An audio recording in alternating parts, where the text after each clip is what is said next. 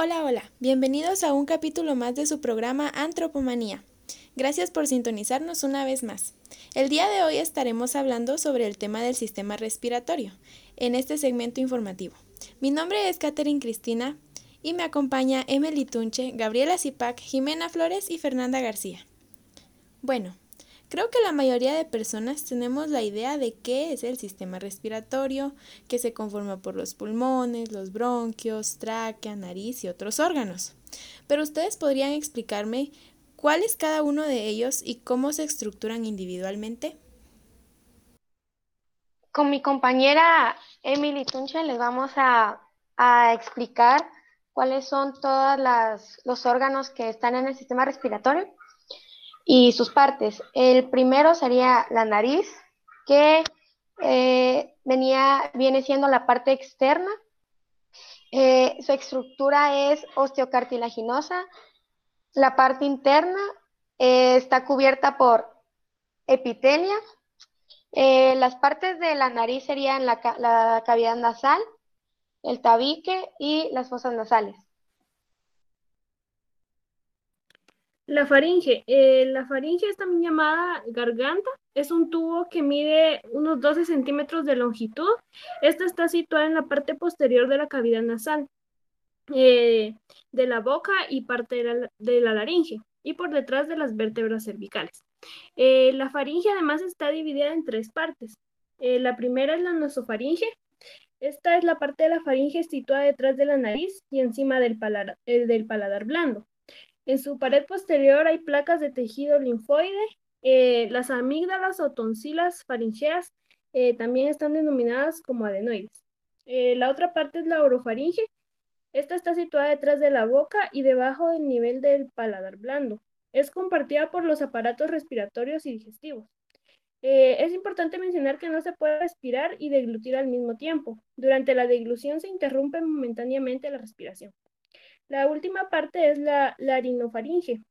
Es la porción inferior de la laringe y está situada detrás de la laringe, que es la continuación del aparato respiratorio. En este punto es donde se cruzan las vías digestivas y respiratorias. La tráquea. La tráquea es un tubo que mide 12 centímetros de longitud y 2.5 centímetros de diámetro. Que eh, la tráquea une a la laringe con los bronquios. Su mitad superior está situada en la línea media del cuello y su mitad inferior en la cavidad torácica. está por delante del esófago y termina a la altura de la vértebra D6, donde se divide en, los dos bronquios principales. La, la tráquea tiene una serie de anillos cartilaginosos en forma de C en el borde cubierto, en el borde abierto dirigido hacia la parte posterior. Estos anillos también los tienen los bronquios.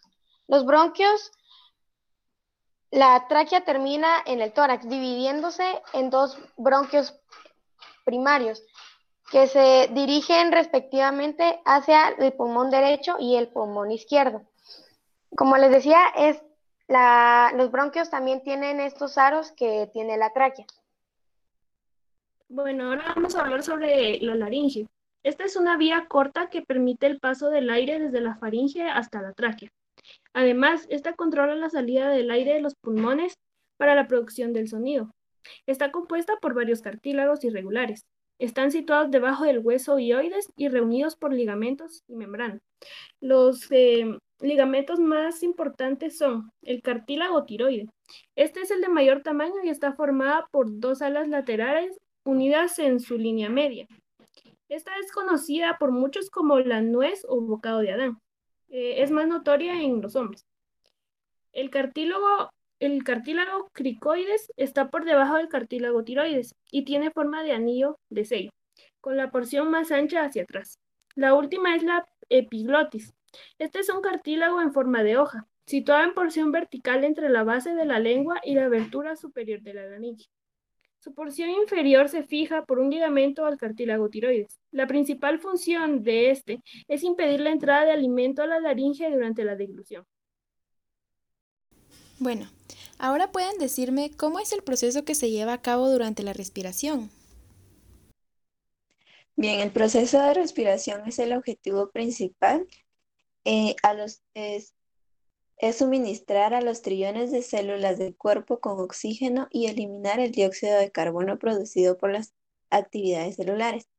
La respiración consta de tres procesos básicos. Primer proceso, ventilación o respiración, que es el movimiento del aire entre la atmósfera y los pulmones. En este primer proceso se llevan a cabo dos fases, que es la inhalación o inspiración, que sucede cuando se introduce el aire a los pulmones, y la exhalación o expiración, que sucede cuando se expulsa el aire. El segundo proceso es la respiración externa. Este es el intercambio de gases entre los pulmones y la sangre. El tercer proceso es la respiración interna, que consiste en el intercambio de gases entre la sangre y las células del cuerpo. Cuando el diafragma y los pulmones intercostales externos se contraen, inhalamos. La contracción de los intercostales externos levanta la caja torácica y empuja al esternón hacia adelante. Cuando exhalamos, los pulmones intercostales se contraen, disminuyendo aún más el tamaño de la caja torácica. ¿Y qué tan rápido ocurre este proceso? La velocidad con la que se difunden los gases va a depender de la presión que estos tengan. Las moléculas se mueven desde una zona de alta concentración hacia un área de baja concentración. Cuando hay varios gases, cada gas va a aportar una parte de la presión total, y a esta presión que aporta cada gas le llamamos presión parcial. El aire que respiramos está compuesto por nitrógeno, oxígeno, dióxido de carbono y una mezcla de otros gases. Cada gas se va a difundir entre la sangre y los tejidos que la rodean. Va a pasar de zonas de alta presión parcial a áreas de baja presión parcial hasta que esta presión alcance el equilibrio. ¿Cuál es el recorrido que toman estos gases al difundirse? el dióxido de carbono se difunde desde la sangre a través de la membrana respiratoria en el aire alveolar y el oxígeno se difunde desde el aire alveolar hacia la sangre. Luego la sangre transporta el oxígeno a las células de los tejidos, donde recorre los residuos del, dióxido de carbono de las células del tejido. Las células de los tejidos tienen un alto contenido de dióxido de carbono y cuentan con una concentración baja de oxígeno. Las células de la sangre tienen un nivel mayor de oxígeno que las células del tejido, por lo que la presión del oxígeno en la sangre es más alta y se difunde hacia las células del tejido, eh, donde es menor. Y son los átomos de hierro en el grupo hemo los que transportan el oxígeno y la proteína globina es acarreada por el dióxido de carbono. Bueno, es bastante interesante este tema del sistema respiratorio y también es muy importante que aprendamos a conocer cada parte de nuestro cuerpo. Por ahora hemos llegado al fin de este segmento y esperamos que haya sido de su agrado. Hasta la próxima.